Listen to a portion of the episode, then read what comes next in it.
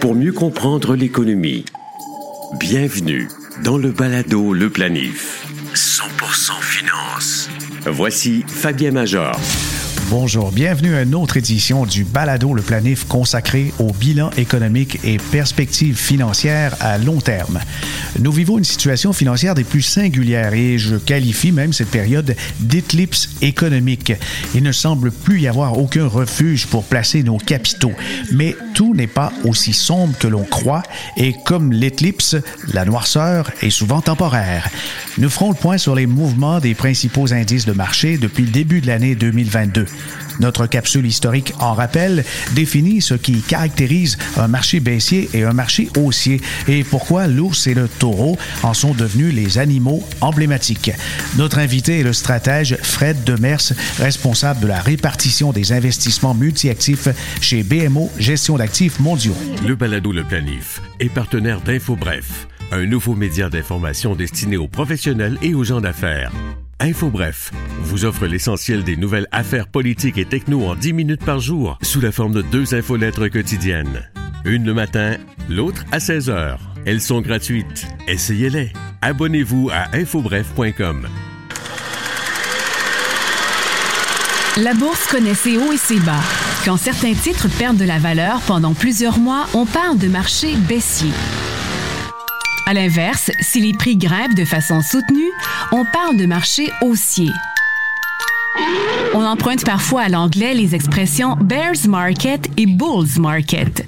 Qu'est-ce que les ours et les bœufs ont à voir avec la finance? C'est au 18e siècle qu'apparaissent ces expressions pour la première fois. Les marchands de fourrure ont alors l'habitude de négocier la vente de peaux d'ours avant même de les avoir reçues. Ils spéculent sur la valeur future de la marchandise en espérant que le prix d'achat se rabat pour obtenir de plus grosses marges. Ces commerçants sont surnommés des bears et l'expression bears market finit par être associée à l'idée de prix à la baisse. Pour désigner des prix à la hausse, on cherche alors un animal opposé à l'ours. Le choix s'arrête sur le bœuf. Tandis que l'ours attaque en balançant ses pattes vers le bas, le bœuf secoue ses cornes vers le haut. L'expression Bulls Market est née. Aujourd'hui, ces deux animaux emblématiques sont souvent représentés devant des lieux de finance comme le taureau de Wall Street et la statue Bull and Bear de la Bourse de Francfort. Le balado Le Planif. Actualité financière. Voici Fabien Major. Décidément, le début de l'année 2022 est complètement à l'opposé des résultats de l'année 2021 en ce qui a trait aux résultats des investissements. Bien sûr, c'est très, euh, comment je pourrais dire, inquiétant par bout quand on regarde surtout nos relevés d'investissement, mais il faudrait se garder de faire des extrapolations. Si on fait un bilan après euh, bientôt quatre mois de, de, de, progression des marchés boursiers, ben c'est surtout en fait une, euh, c'est pas une progression, c'est une régression on remarque que tout, tout, tout, tout baisse. Le Dow Jones, à peu près moins 8. Le SP500 en territoire de correction avec près de moins 11. Le Nasdaq, on frôle les moins 20% Du côté de l'Europe, le DAX allemand, c'est moins 14,6, près de moins 15. En France, c'est près de moins 13 et celui-là avait connu des résultats fabuleux en 2021. Du côté du Japon, moins 13,7%, mais c'est du côté de la Chine où vraiment ça se fait sentir les effets, je pense, d'Omicron et également les, les replis généralisés là-bas. Le ralentissement économique en Chine pèse lourd. L'indice Hang Seng, moins 32 et moins 29 pour ce qui est de l'indice de Shanghai. On est vraiment dans l'œil du cyclone de la pandémie puisque Shanghai, tout est fermé. C'est un confinement complet. Les marchés ne se limitent pas à la bourse. Si on regarde du côté des obligations, ben là aussi, l'indice FTSE de l'univers des obligations au Canada est en repli de près de moins 11 14 Comment se fait-il que là aussi il y a un repli du côté des obligations? Ben, c'est sans doute euh, relié au fait qu'il y a de l'inflation, puis aussi qu'on commence à augmenter les taux d'intérêt.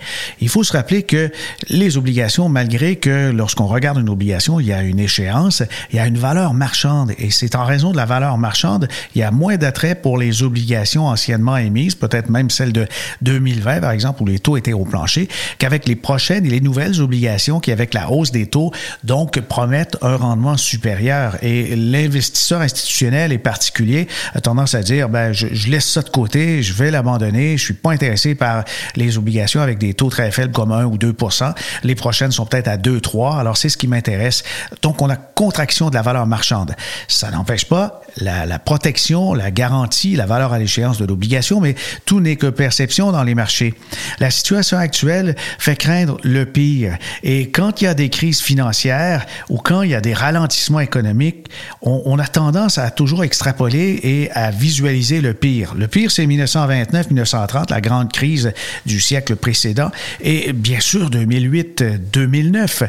Là, cette crise a changé complètement nos perceptions parce qu'il y a eu des corrections qui se sont transformées en pertes supérieures à 50% C'était le cas aussi avec euh, les technos, l'éclatement de la bulle des technologies en 2000, mais les données historiques montrent qu'une perte de plus de 50 c'est très, très rare. 2% des cas au cours des 118 dernières années. C'est pas beaucoup, 2% mais il y a une constante. Les crises s'accompagnent avec une augmentation du chômage, s'accompagnent aussi avec des pertes de liquidité importantes et même des faillites d'entreprises. Et tout ça, on n'a pas ça. C'est, c'est pas sur le tableau. Au contraire, les entreprises font de l'argent et les particuliers aussi ont un emploi. Ça, c'est le plus important. Mais qu'est-ce qui impacte les marchés? À court terme, vous avez euh, la courbe des rendements des obligations, vous avez des, des tweets d'Elon Musk, vous avez les guerres commerciales, vous avez le prix du pétrole, vous avez les, les nouvelles en provenance euh, d'Ukraine et bien sûr les augmentations de taux d'intérêt. Tout ça, ça pèse dans la balance. Mais sur le long terme, il faut se fier aux données fondamentales si une entreprise est rentable ou pas, si elle a un cornet de commandes bien rempli, si euh, le titre se négocie cher ou pas cher et les différents moteurs de croissance structurelle d'une économie, par exemple avec euh, le changement des valeurs des consommateurs ou encore des politiques euh, gouvernementales, les lois et tout, euh, la situation de l'emploi. Ça, c'est des, des moteurs à long terme, des moteurs de croissance structurelle ont de l'impact et des données fondamentales. Il faut s'en tenir à ça. L'investisseur aujourd'hui craint deux choses.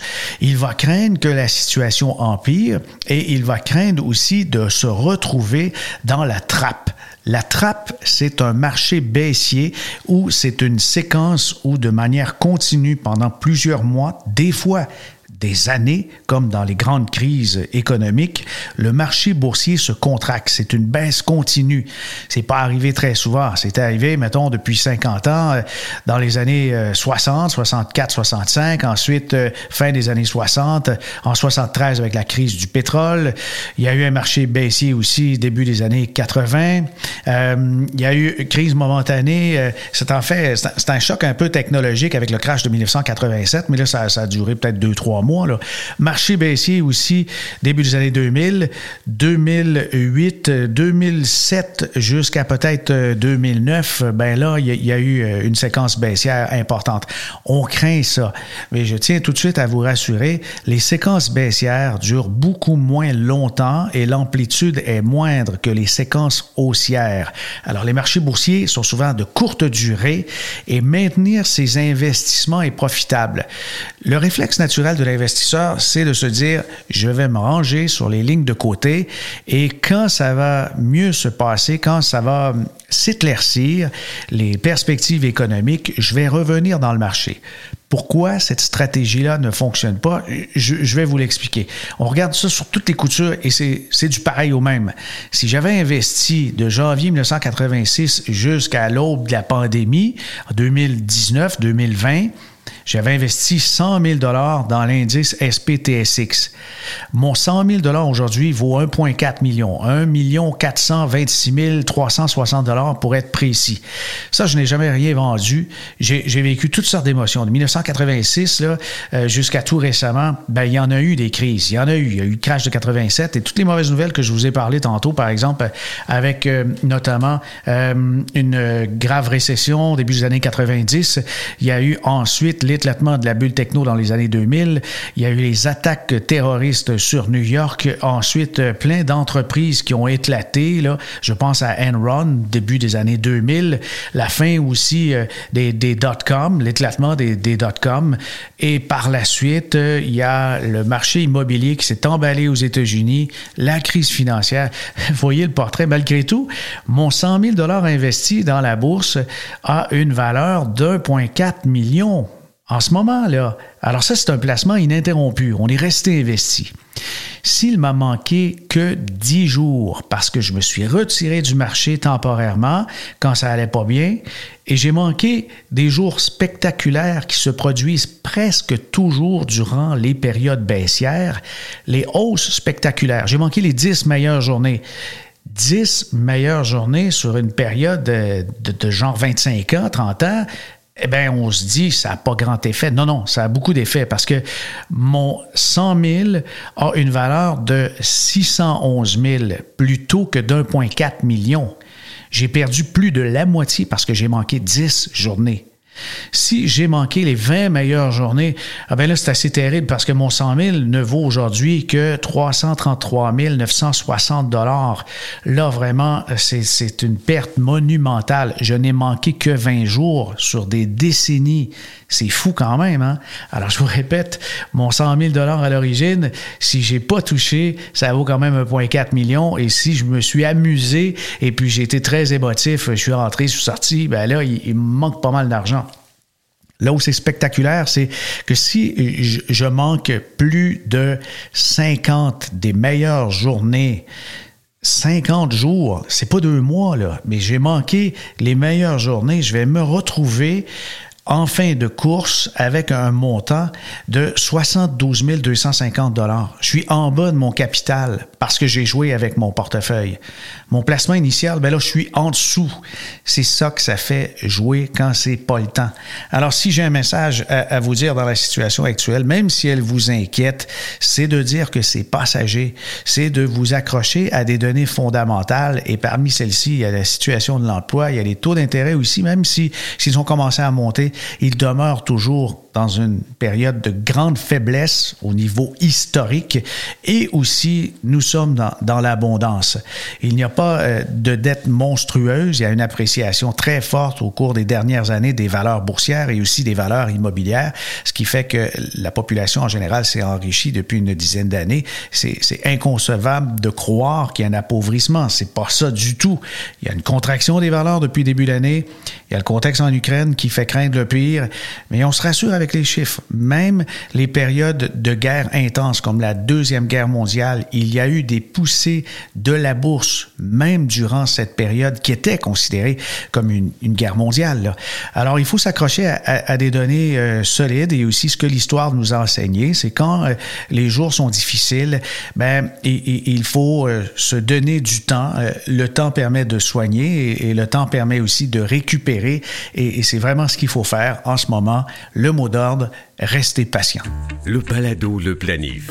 Pour mieux comprendre l'économie. Fred Demers, stratège chez BMO pour ce qui est de la répartition multi-actifs, est avec nous. Bonjour Fred. Bonjour Fabien, toujours un plaisir de joindre euh, ta balado. Oui, on est curieux de t'entendre parce que euh, cette année, le premier trimestre, on dirait un copier-coller de 2020, mais euh, ce qui est en dessous de ça, c'est pas du tout la même chose. Allons-y avec ta lecture, les explications. Pourquoi le, le marché a corrigé et pourquoi il n'y a plus de refuge possible? Oui, une année particulière. Hein. Un investisseur typique qui est en action-obligation, il y a toujours un mélange défensif qui, s'opère, une corrélation qui joue favorablement. Cette année est complètement absente. Je dirais la plus grosse raison, c'est pas tellement qu'on on est à la au précipice d'une récession, de ralentissement. Les bénéfices des entreprises sont encore très, très forts. C'est vraiment le problème. On a un peu trop d'inflation, euh, une inflation qu'on n'a pas vue depuis 30-40 euh, ans, euh, ce qui amène les, banques centrales à, rattraper un peu. Hein. Je pense qu'ils auraient dû penser à hausser les taux l'été passé. ont été très tardives, que ce soit au Canada ou aux États-Unis. donc maintenant, c'est vraiment euh, une cadence rapide, hein, avec des 50 points de base par, euh, par décision de, de, rehaussement. Euh, ce qui est important, il faut faire attention, on est encore en, la politique monétaire est encore en phase expansionniste. Hein. On a, les taux d'intérêt sont extrêmement bas, donc c'est plus la vitesse de la correction vers ce qu'on appelle un taux d'intérêt plus neutre, où on n'ajoute pas, où on retire pas de la force à l'économie, mais potentiellement aussi des craintes que les, taux augmentent au-delà et qu'on amène l'économie un peu à ralentir sous euh, ce qui est une tendance autour de 2% euh, qui pourrait aider à briser le dos de l'inflation euh, l'année prochaine, ce qui ne sera pas facile. Donc, c'est un peu les craintes. C'est intéressant, encore une fois, les bénéfices des entreprises sont là. le premier trimestre, les annonces qu'on a eues récemment très, très confirment des attentes qui étaient assez élevées. On s'attend à peu près à 7-8% de hausse des bénéfices cette année, après 20 quelques l'année passée. Donc, c'est extrêmement fort. Des marges de profit qui, qui sont peut-être un sommet, mais qui sont un sommet historique aussi. Donc, c'est, ça reste favorable pour le secteur corporatif. C'est vraiment l'idée que la Fed, euh, la normalisation des taux, euh, pèse sur les ratios cours-bénéfices. Hein. c'est ce qu'on a vu cette année, un effondrement des cours-bénéfices, que ce soit les, grandes sociétés technologiques, mais euh, dans l'essentiel du marché boursier, on a vu une baisse. Euh, donc, c'est assez, assez, rare qu'on voit ce genre de, phénomène-là aussi prononcé. Mhm. Souvent, c'est ponctuel. 2018, ça avait été le cas. On s'était emballé avec les, des hausses de taux de la Fed à l'époque qui suggéraient euh, un grand, un grand resserrement monétaire, ce qui ne s'est pas du tout passé. Cette fois-ci, je pense qu'on va avoir un peu plus de difficultés à éviter les hausses de taux au-delà de 2% étant donné l'inflation. Euh, mais quand même, si les marges de profit peuvent tenir le coup, il y a énormément d'argent dans l'économie. Hein. L'inflation, c'est c'est des hausses, de, prix. Donc, ça bénéficie certainement les, entreprises pour augmenter leurs revenus. On le voit, des, revenus très, très forts euh, récemment dans les, les, annonces de bénéfices. Euh, mais c'est la marge de profit qui va déterminer, à mon avis, si euh, les actions peuvent rattraper une partie du terrain perdu cette année ou si elles vont souffrir davantage cette année. Alors, les fondamentaux, ça, a lien avec les bénéfices des entreprises. Et tu dis de ce côté-là, c'est encore très fort, c'est encore très solide. Et c'est tellement solide qu'il y a une baisse du cours bénéfice. Puis là-dessus, je pense que c'est important de préciser à ceux qui nous écoutent que, en soi, c'est un peu une bonne nouvelle parce que le marché était cher. Si le ratio baisse, ça signifie qu'on a donc accès à des profits et on paie ces entreprises moins cher. Absolument. Quelqu'un qui a un horizon d'investissement facilement au-delà de cinq ans, c'est une opportunité. On achète là quelqu'un, c'est le temps. Oui, il y a de l'incertitude. L'incertitude va durer encore facilement quelques mois cette année, euh, possiblement le reste de l'année. Mais en même temps, le, prix qu'on paye pour les bénéfices des entreprises, à mon avis, est extrêmement attrayant dans un contexte historique, dans un contexte où, euh, oui, il y a des craintes de récession. Je pense qu'elles sont souvent surfaites. Dans le marché boursier est connu pour avoir prévu neuf des deux dernières récessions.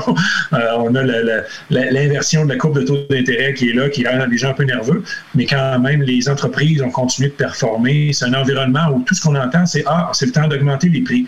Euh, c'est un, environnement particulier. Ça fait une vingtaine d'années qu'on n'a pas vu des entreprises capables de hausser les prix, d'avoir du pouvoir sur les prix autant qu'elles l'ont aujourd'hui. Euh, la demande est assez insatiable. On le voit. Essayer de, réserver un voyage présentement, de louer une auto, euh, ça va être extrêmement difficile cet été. Donc, il y a, énormément d'argent dans l'économie présentement.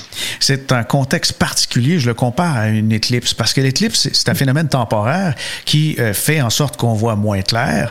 Et la tendance naturelle, je te dirais, euh, surtout euh, si on se reporte à quelques centaines d'années, les peuplades autochtones regardaient ça et même aussi les colons, ils se disaient, mon Dieu, c'est la fin du monde, on voit plus clair en plein jour, c'est la fin des temps. L'investisseur novice regarde cette espèce d'éclipse économique où même les refuges n'existent plus. On a constaté il y a une semaine que même le cours de l'or est rendu négatif, mais c'est pas une situation qui peut être durable.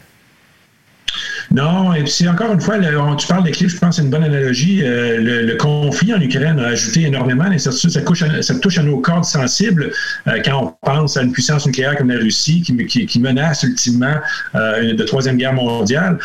donc, c'est des facteurs d'incertitude complètement particuliers qu'on n'est pas habitué de faire face, qui, menacent notre existence, mais en même temps, c'est les, mots, ça, ça, coûte pas cher pour quand on fait de la politique, et puis ça fait partie, c'est la bonne guerre C'est donc les, craintes sont souvent surfaites dans l'incertitude qui est, majeure. Mais encore une fois, on a vu, même si on est déçu ce matin, on a vu les chiffres de la croissance économique américaine qui sont négatifs. Quand on regarde le détail des chiffres, ça nous montre des entreprises en très très bonne position, des, dépenses en capital très très fortes et des ménages américains en excellente position. Donc c'est pas c'est pas une économie qui est fondamentalement faible. On ne devrait pas craindre une récession imminente, même s'il y a un ralentissement, une normalisation. Euh, les, craintes, encore une fois, les marchés, on aime euh, jouer sur l'incertitude, hein, créer de la volatilité, ça, ça, des opportunités pour les investisseurs. Je pense que quand on est à la maison, il faut prendre ça vraiment avec un peu de recul puis dire, ben voici une, fenêtre qui s'ouvre devant moi et puis c'est le temps d'y aller de l'avant. Ça ne veut pas dire qu'on doit tout mettre demain matin, mais certainement quelqu'un qui était hésitant depuis plusieurs mois, et six ans depuis la, dernière année, étant donné la, valorisation qui semblait excessive, mais là, c'est certainement le temps de reconsidérer euh, un réinvestissement dans le marché sur les trois à six prochains mois, à mon avis. Si on regarde toutes les données, euh, par exemple, des grands indices, le FTSE, l'univers d'obligation au Canada, le rendement depuis le début d'année, c'est un territoire de correction. On est à peu près moins 10,4. Vous gérez des indices de marché en construisant des portefeuilles multi-actifs et la la lecture que vous faites du marché obligataire en ce moment, on a peut-être, si on fait une analogie très, très simple, on a une valeur de 90 dollars, une obligation qui se négociait peut-être à l'origine 100 dollars. Est-ce qu'on se retire de ça ou ça commence à être attrayant pour le, le gestionnaire multi-actif que vous êtes? On approche, je pense, quand on pense au calendrier des hausses de taux d'intérêt des banques centrales, on se dit, ah, les taux directeurs sont seulement à 1 au Canada, il reste encore beaucoup de douleurs hein, si on pense qu'on va à 2-3 Non, il faut faire attention, le marché escompte. Le marché présentement escompte un taux directeur en début d'année prochaine qui va être au-delà de 3% Donc, euh, à mon avis, le, gros de la douleur, c'est pas impossible qu'il en reste un petit peu. Euh, on pense qu'il en reste un petit peu, mais il en reste beaucoup moins. Et puis, on approche un peu de la, limite à laquelle on va pouvoir euh, observer les taux directeurs à mon avis, sur les 12 à 18 prochains mois.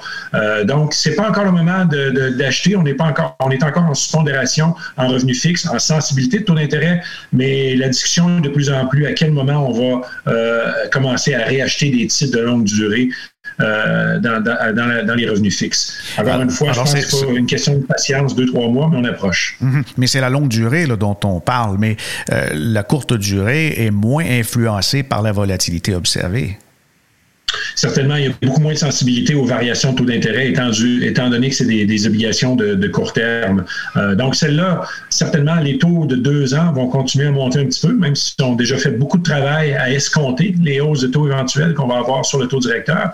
Euh, mais je dirais qu'on a probablement fait quelque part entre 75 et 90 euh, de la marche euh, à la hausse pour les taux d'intérêt euh, qu'on pourrait escompter. Je garde une petite marge de manœuvre en attendant peut-être un peu plus. Le marché va peut-être aller en escompter davantage, mais je ne suis pas certain que les banques centrales vont être capables de livrer tout ce que le marché s'attend. Je pense que le marché commence à s'exposer dans une situation où on a des attentes un peu trop agressives par rapport à ce que les banques centrales vont être capables de livrer en termes de, de resserrement monétaire. Parce qu'il ne faut pas oublier, éventuellement, ça va ralentir le marché immobilier, ça va ralentir l'économie, et puis ça, ça, va jouer dans, l'équilibre de l'inflation qu'on observe depuis plusieurs mois.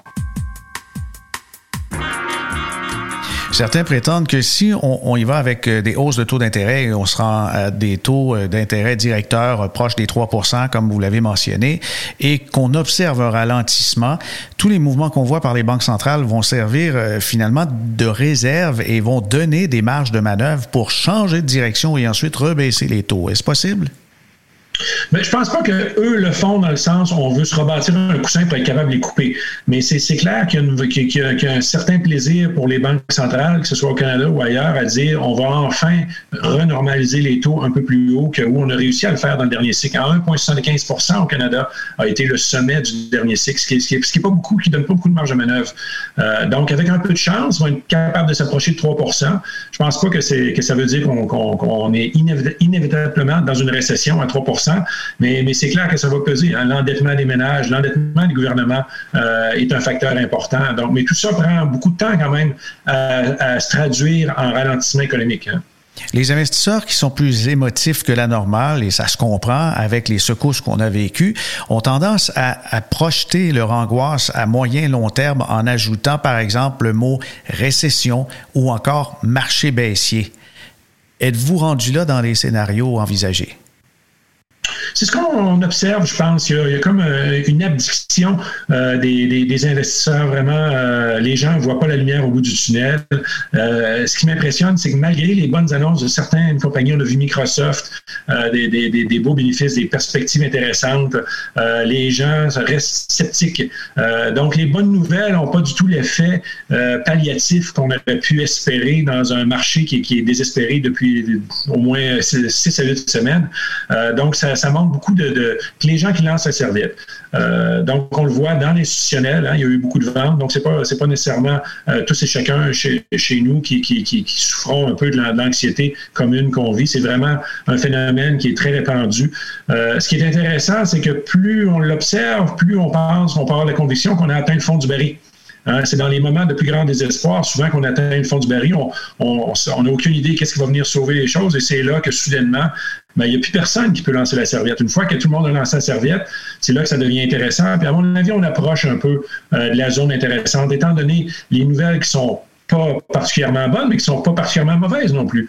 Hein, on est dans un contexte économique de, de normalisation, on n'est pas dans un contexte de récession. Euh, et des, entreprises qui, elles, ont continué de bien faire. Donc, euh, tout ça va faire un équilibre entre la peur et la réalité, qui va, on va excéder dans la peur, et puis la réalité va nous rattraper avec des faits peut-être plus intéressants que ce qu'on compte. Oui, mais le marché, il est souvent maniaco-dépressif. Hein. Il, exagère les bonnes nouvelles en période, et on dirait que tout le monde a l'impression que c'est une hausse continue sans fin, sky's de limite, et puis d'un autre côté, quand ça va mal, on mélange toutes les mauvaises nouvelles, on les met tous dans le même panier, et on, on se retrouve avec cet état dépressif qu'on remarque. Mais il reste qu'on ne parle pas beaucoup d'une nouvelle drôlement intéressante. C'est la situation de l'emploi qui donne un chèque aux familles et la possibilité de continuer de dépenser. Est-ce que justement c'est négligé, cette situation de plein emploi? Oui, certainement dans un contexte où on, pense qu'il peut y avoir une récession, ça pourrait être une récession complètement anodine dans la mesure où le taux de chômage euh, part pas à la hausse. Une récession, souvent, pour moi, une récession, c'est une hausse du taux de chômage, une hausse importante. Mais au Canada, on a environ un million de, de postes disponibles non comblés. Aux États-Unis, on tourne encore autour de 10 millions. Euh, c'est énorme, c'est jamais vu. Donc, il y a une marge de manœuvre importante. Les premières choses qu'on pourrait penser que les entreprises vont faire s'il y avait un ralentissement de la demande, c'est de dire, OK, mais au, lieu de chercher quelqu'un, maintenant, j'ai plus besoin de quelqu'un. Euh, donc, avant de, mettre quelqu'un à la porte, on va, couper les postes qu'on affiche. Euh, les pénuries sont datent depuis plusieurs années déjà, que ce soit au Canada, au Québec aux États-Unis. Elles sont pires depuis la COVID. L'immigration va aider, mais ce ne sera pas assez. donc, ça met un coussin important à l'économie. Encore une fois, on peut avoir une récession technique. Une récession technique, c'est quoi? C'est deux trimestres de croissance négative, de contraction. Mais à mon avis, euh, pour les entreprises, ça pourrait être un peu comme si de rien n'était, étant donné le contexte qui est favorable. Euh, donc, des fois, il faut faire attention dans les jeux macroéconomiques. Euh, on peut avoir quelque chose qui pourrait, être, qui pourrait ressembler à une récession, mais qui n'aurait pas les, caractéristiques typiques qui sont, à mon avis, c'est euh, les défauts hein, de paiement hein, pour les, les, créanciers et le chômage. Ça, c'est les deux vecteurs importants de stress macroéconomique qui sont associés à une récession. Donc, on pourrait avoir un PIB qui, fait du surplace sans avoir toute la douleur macroéconomique qui est traditionnelle, étant donné justement, comme tu as dit, une force d'emploi qui est là avec des pénuries de main-d'œuvre importantes qui procurent un coussin important à l'économie canadienne ou américaine. Et, le consommateur, on disait souvent que pour l'économie américaine, il est roi et maître de la situation économique. Et tant que le consommateur est là, ça nous garde justement de péril économique. Est-ce toujours vrai? Oui, un bilan, un bilan des ménages. Le premier ordre du bilan, c'est la situation de l'emploi. Hein. On a un chèque de paye, ça c'est important. Après ça, les actifs, les actifs vont bien. Bon, on pourrait, on pourrait, on pourrait avoir une performance positive en bourse, mais quand même le prix de l'immobilier. Hein, 70% des ménages canadiens, 65% des ménages américains possèdent leur résidence. Donc, des effets de richesse importants. On parle de hausse de taux des maisons au-delà de 20% année sur année. Euh, donc, le bilan financier est en excellente santé. Oui, les hausses de taux, ça va faire mal, mais ça fait pas mal à tout le monde. Hein. Ça fait mal à quelques acheteurs, quelques acheteurs marginaux, ceux qui renouvellent leur hypothèque. Euh, mais c'est pas vrai que ça frappe tout le monde. Euh, donc, il y, a, un bilan financier qui est en situation exceptionnelle. On est dans une situation de pic de richesse, malgré les déceptions qu'on a sur les, marchés boursiers et obligataires cette année.